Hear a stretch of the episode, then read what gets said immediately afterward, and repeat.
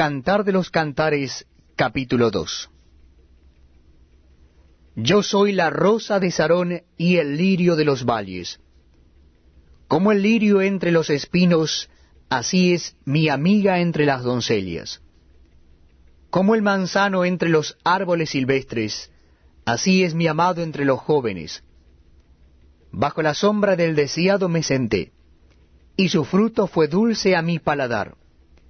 Me llevó a la casa del banquete, y su bandera sobre mí fue amor. Sustentadme con pasas, confortadme con manzanas, porque estoy enferma de amor. Su izquierda esté debajo de mi cabeza y su derecha me abrace. Yo os conjuro, oh doncellas de Jerusalén, por los corzos y por las siervas del campo, que no despertéis ni hagáis velar al amor hasta que quiera.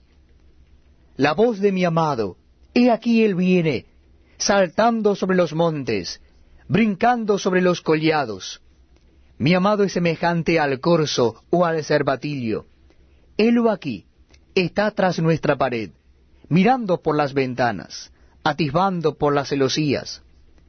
Mi amado habló y me dijo, Levántate, oh amiga mía, hermosa mía, y ven.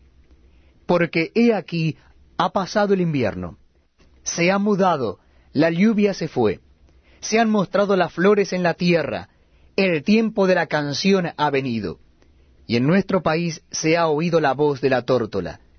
La higuera ha echado sus higos, y las vides en cierne dieron olor.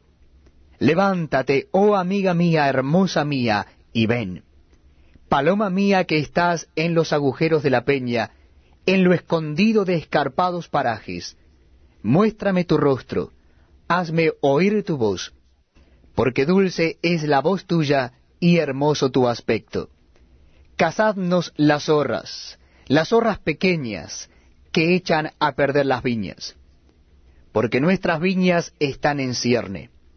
Mi amado es mío, y yo suya él apacienta entre lirios, hasta que apunte el día y huyan las sombras,